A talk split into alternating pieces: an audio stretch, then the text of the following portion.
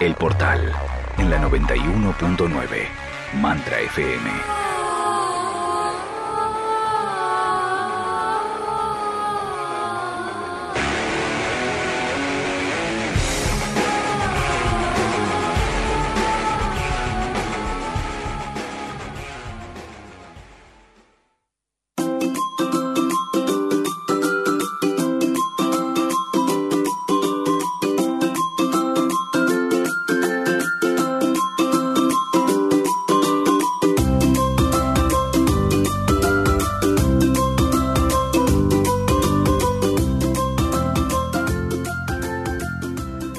Vergüenza, la equivocación y la expresión en la vida aquí en el aire de la 91.9 Mantra FM, un tema que nos acerca hoy eh, para charlar nuestra querida activadora de conciencia, Celeste Motter. ¿Cómo le va?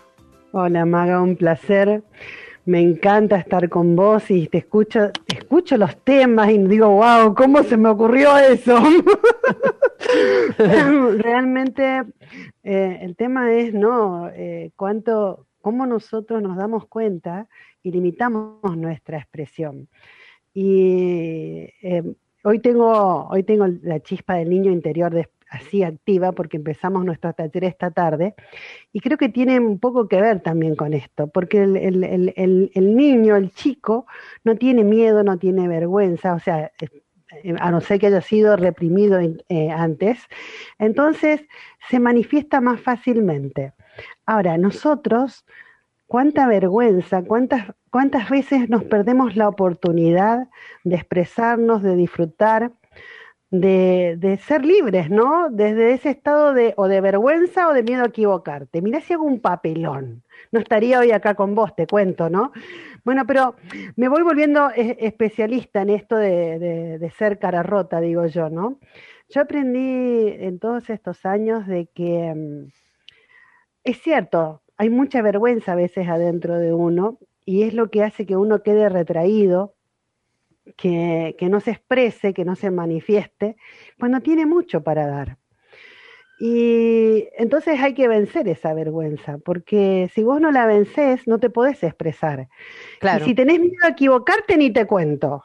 No, por eso yo, yo pensaba, digo, eh, es obvio que es una limitación la que estamos mm. hablando, ¿no? La vergüenza limita, el miedo a equivocarse o el, terror también a veces a equivocarse limita. Ahora, eh, primero eh, tenemos que ver, y acá viene la pregunta es, primero, ¿a qué tenemos vergüenza? ¿No? Identificar cuáles son esos lugares que, porque uno no tiene vergüenza a todo, tiene a determinadas situaciones. Es, Vos sabés eh, que yo creo que la vergüenza surge cuando tenés que expresarte en vos y en tu conocimiento y en quién sos. Y entonces surge una inseguridad. A ver, yo no soy estudiosa, yo soy más bien el científico loco, analítica. Yo pienso, miro, aprendo por experiencia propia, la aprendí en cuero propio. Y de golpe, eh, como me gusta, yo soy maestra, enseño técnicas, entonces me armo unas clases magistrales extraordinarias, pero aprendí de que tengo que encontrar la forma de expresarme porque de golpe, a pesar de que tengo todo armado, se corta la luz, no tengo internet, eh, llueve torrencialmente y yo tengo un grupo de personas adelante a quien tengo que darles una clase. Y entonces fui entendiendo de que se trata de superarse a uno mismo y no tener vergüenza. ¿Por qué puedo tener vergüenza? Y mirá si digo algo equivocado si yo estoy hablando desde mi expresión personal, ¿qué puede estar equivocado? Estábamos justamente, a ver, acá tengo un ejemplo, estamos eh, lanzándonos con unas amigas en un emprendimiento de ser multidimensional, extraordinario. ¿Son atrás tuyo? No, no, esas son otras locas mías, amigas, eh, eh, que me siguen las locuras, porque yo soy bastante, a mí me gusta disfrutar, ¿no? Y me gusta yo sé que si yo no me puedo expresar, no puedo disfrutar. Entonces, eh, no miro quién me mira, si alguien me mira, ni nada por el estilo, porque bueno, es problema del otro, no mío. Pero fuera de eso, con estas amigas estamos empezando un emprendimiento de ser influencer evolucionario. y, vamos a estar una hora eh, en, el, stand nuestro, el stand mío, digamos, en, el, en, esta vez online tuya. Y el tema era de qué, cómo, lo, cómo lo encaramos, qué hacemos. Y yo dije, para un poquito. Si nosotros queremos poder expresarnos, vencer nuestros miedos, nuestra vergüenza, ese, ese, eso, eso que puede haber adentro nuestro que nos inhibe, hablemos de nosotros, de cómo, cómo, cómo ingresamos, le dije yo, eh, eh, cómo, cómo, entramos en todo este conocimiento, dónde estuvo, o sea, pero hablemos de nosotros. ¿Por qué? Porque cuando hablabas, vos hablas de vos, nadie puede decirte que algo está mal, porque estás hablando de vos. Y entonces tenés una seguridad. Esa seguridad tiene que estar siempre cuando vos te expresás, porque vos siempre te vas a expresar en la vida desde tu conocimiento y desde tu sapiencia. Cuando vos tenés vergüenza de expresarte, es porque hay algo que te molesta o que no querés que nadie sepa o que imagínate si me equivoco o piensan mal de mí. Y te limitan la expresión. Mira, siempre me acuerdo, eh, yo busco, yo soy muy, muy observadora de los detalles, de esos tips que te dan, y me acuerdo de ese hecho de, de, de poner música y está ese que no se anima a salir a bailar porque a ver si no hace el ridículo porque no sabe bailar. Movete, escucha la música, permitite ser libre. Eh, bueno, pero ahí puede ser una mezcla de vergüenza con ridículo, ¿viste? Bueno, pero ¿por qué podrías hacer, hacer, el ridículo? Nadie quiere hacer el ridículo. A ver, yo debo ser ridícula entonces, porque eh, no, digamos que hay, hay, a ver, hay lo que se llama audacia, diversión. ¿Qué puede estar mal? ¿Qué ridículo puedes hacer? ¿No te sale un paso? ¿Cuál es el problema? Fíjate, escucha la música, trata de aprenderlo. Si vos tenés vergüenza, no, no te va a salir nunca, porque no te vas a animar a hacerlo. Entonces, ¿qué es hacer el ridículo? Nuevamente está enfocado en lo que piensan los demás, no en lo que vos sentís. Entonces, eh, si a vos te invitan a dar una conferencia, si a vos te invitan a hablar en la radio, si a vos te invitan a estar en... Eh, siempre es porque estás preparada para hacerlo, digo yo, ¿no? Si te ponen una música para bailar, es porque estás preparado. Nadie nos preguntó ante la vida ante las cosas que suceden, che, ¿te animás? ¿Estás preparado? Yo creo que la vida sola te va preparando y sabe que estás preparado y te va poniendo las situaciones adelante para que vos te expreses, te manifiestes. Y si tenés vergüenza, no te podés manifestar, Maga, porque estás mirando cómo vas a hacer algo en vez de hacerlo. Y ojo, el manifestarse no significa que vos no pensaste en un camino, quizás de manifestación. más de uno debe estar pensando, bueno, ¿y qué importa si tengo vergüenza? Algunas cosas. En realidad no, es que importe que tengas vergüenza. O sea, ¿a quién le hace mal? o cómo, o cómo al único que le hace mal es a uno mismo. Por eso, ¿cómo me perjudica? ¿Cómo me perjudica? Si algo me, a si a mí me da vergüenza pararme y bailar en público. Hay algo que se llama energía de frustración que se va generando cuando vos no podés manifestarte y no podés expresarte la energía de frustración, o sea, a ver, nosotros tenemos una determinada capacidad energética cada día y vos la usás como vos querés. ¿Podés usarla eh, eh, poniéndola tu energía en la vergüenza? Sí podés usarla. Lo que pasa que cuando vos la pones en la vergüenza, la es como que la vas, la dejas sin movimiento, porque vos no te moves a la acción, porque tenés vergüenza, y resulta ser de que esa energía sola se acomoda en un lugar que se llama frustración. Y al principio pueden no molestarme, no me voy a dar cuenta, pero va a llegar un día en que de golpe nos vamos a encontrar con que para un cachito, ¿qué hice yo? ¿Cómo me perdí de bailar, qué sé yo, con mi papá, o con mis hijos, de bailar con, de disfrutar de, una picardía con mis amigas, cómo me perdí de, un montón de detalles que, que, me hubieran incentivado el alma por vergüenza. Bien, ahora en el fondo, ¿quiero o no quiero hacerlo? Ahí está el tema. En el fondo, ¿quiero o no quiero hacerlo? ¿Quiero pararme en el balcón y pegar un grito al universo? No, pero imagínate que van a pensar que estoy loco a los vecinos. Ok, pero ¿quiero o no quiero hacerlo? Si vos te escuchás y te permitís superar esa vergüenza, estás manifestándote. Y si no te manifestás, esa energía se va acumulando en algo que se llama frustración. Sí, ¿qué me ibas a decir? No, entonces, bueno, tomando esto último que dijiste, sí es algo que no nos favorece en absoluto. Hay, hay, trajiste el otro tema que está muy pegado a este de la vergüenza y que tiene que ver con el, el miedo a equivocarme, ¿no? Eh, es otra instancia, me parece, como una, una nota, otra nota del tema. Em, ¿De dónde nace esto y, cómo sacármelo de encima? El, el miedo a equivocarme generalmente nace del sistema de creencias y de lo que vivimos. ¿Por qué? Porque hay un niño que experimentaba y le empezaron a enseñar cómo debía ser le empezaron a decir que no toque porque se va a romper, le empezaron a decir no, que no, o sea, hay, hay, una, hay una expresión que está siendo limitada, porque imagínate, si te equivocas, te trae un conflicto. Le mataron el científico loco, digo yo al niño. El niño tiene que experimentar, por, eh, va, todos aprendemos por prueba, falla y error.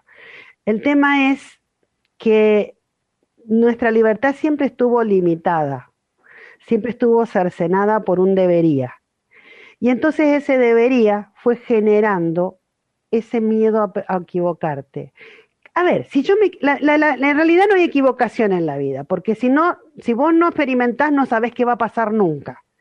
Entonces, sí, vos podés tratar desde ya, si te vas a tirar a nadar en un río, ponete un salvavidas si nunca te tiraste al río a nadar.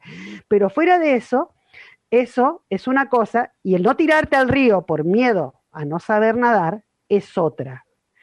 Entonces, el tema es el siguiente. Cuando uno tiene miedo a equivocarse, está cercenando y no, no, está, no está experimentando y resulta ser de que, ah, si lo superás, lo enfrentaste y te, te. Y después te das cuenta que era una tontería decir la recontra y pensar que me costó tanto hacerlo, me costó tanto y era fácil. Yo tenía miedo a equivocarme. Y el miedo a equivocarme viene de una exigencia del sistema de creencia de cómo debe ser uno. El tema es el siguiente. A ver, si te equivocas, ¿cuál es el problema?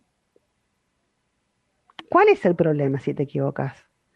Si te equivocas, mira, yo no me voy a olvidar nunca, hace unos años atrás, eh, cuando empezó todo esto, el tema del aborto y demás, que en Tucumán hubo un hecho de una chica que frente a la casa de Tucumán eh, simuló una especie de aborto vestida de la Virgen María. Yo vengo de un colegio religioso. Y de golpe empecé a escuchar un montón de expresiones de mis compañeras de, de promoción y de golpe le digo, esperen un poquito. Primero de todo, ¿dónde está eso de que el que no tiene pecado arroje la primera piedra? Y segundo, le digo, ¿quién bajo nuestras creencias momentáneas no cometimos lo que hoy creemos errores? ¿Por qué? Porque todos nos equivocamos supuestamente para un futuro, porque vemos una mejor manera, aprendimos sobre esa experiencia y ese error podría haber llamado equivocación, si vos querés, pero en realidad no fue una equivocación, ni fue un error, fue lo que hoy te permite crecer sobre ello y verlo desde otro ángulo. Entonces, yo creo que es más bien miedo a expresarnos y no sentirnos capaces, más que equivocarnos. Porque si vos te equivocas, y bueno, ¿cuál es el problema si te equivocaste? ¿Qué sé yo? Por decirte, uy, hago una comida, voy a probar cómo queda con, qué sé yo, con este condimento, pero oh, una equivocación, está horrible ok, en la, sí, hay distintas situaciones. sí, bueno, pero en todas las situaciones de la vida, vos vas a aprender por prueba, falla y error. Eh, lo importante es poder ver más allá que si te metes al agua te vas a mojar, que si salís desnudo a la calle te van a mirar, que si, o sea, que, que cada acción tiene, digamos, una reacción pero no tener miedo a equivocarte, ¿Por qué? Porque si no podés no, no avanzar y no superar, si no lo superás, no avanzás en la vida, no te expresás. Eh, el, el miedo a la equivocación no te permite expresarte en quién sos. No, además que tenés un enojo con vos misma, ¿no? Cuando pasa eso. Indiscutible. O sea, te enojás porque te equivocaste y tenías que haber hecho esto o Eh. aquello y ya no podés hacer marcha atrás. Uy, cuántas cosas eh, Pero, pero pasan, el ¿no? tema es que cuando vos no haces las cosas que querés hacer, hay una energía que está estancada y se convierte en impotencia, en frustración, en la falta de lo que querés hacer. Entonces, si, si no lo haces por miedo a equivocarte o por Claro. vergüenza, El, el tema celeste es que, que muchas veces eh, vos te equivocás, te das cuenta que te equivocaste, pero el que te refuerza tu, tu error es el otro. indiscutiblemente, El porque otro si no, no viene y te dice-. El otro te viene y te señala con el dedo y con todo lo que puede de que, de que te equivocaste, ¿no? Y ahí es donde tiene más peso el, el error. A ver, yo te voy a, yo te voy a decir lo que aprendí en esta, en esta vida. A sacarme los sacos que no son míos. O sea, en la vida nosotros nos hicieron, nosotros todos los más viejitos, el sistema de creencias, sostener de todo, que no era nuestro. Claro. Porque había que estar de una determinada manera en un lugar, porque había que... ser- Entonces nos aprendimos a acomodarnos y adaptarnos y a sostener un peso que no es nuestro. Cuando el otro tiene un problema con quién soy o con cómo me expresé, y bueno, hermano, es tu problema. Yo Bien. no me voy a poner un saco por algo que es para vos un problema. Es lo que hace que siga casada con mi marido, te cuento. Claro. Llevo, llevo 30 años de casada más 8 de novia, casi 40 años juntos. Y, y realmente, realmente eh, es tan bueno saber que el problema es del otro cuando está enojado, que el problema del otro es cuando está molesto, y no nuestro. ¿Por qué? Porque no podríamos estar juntos porque somos diferentes. Bien, Celeste, tenemos que ir cerrando, pero no quiero, quiero que, que acá Betty comenta algo. Dice, a mí siempre eh, me limitaron, crecí enfrascada, no puedo salir.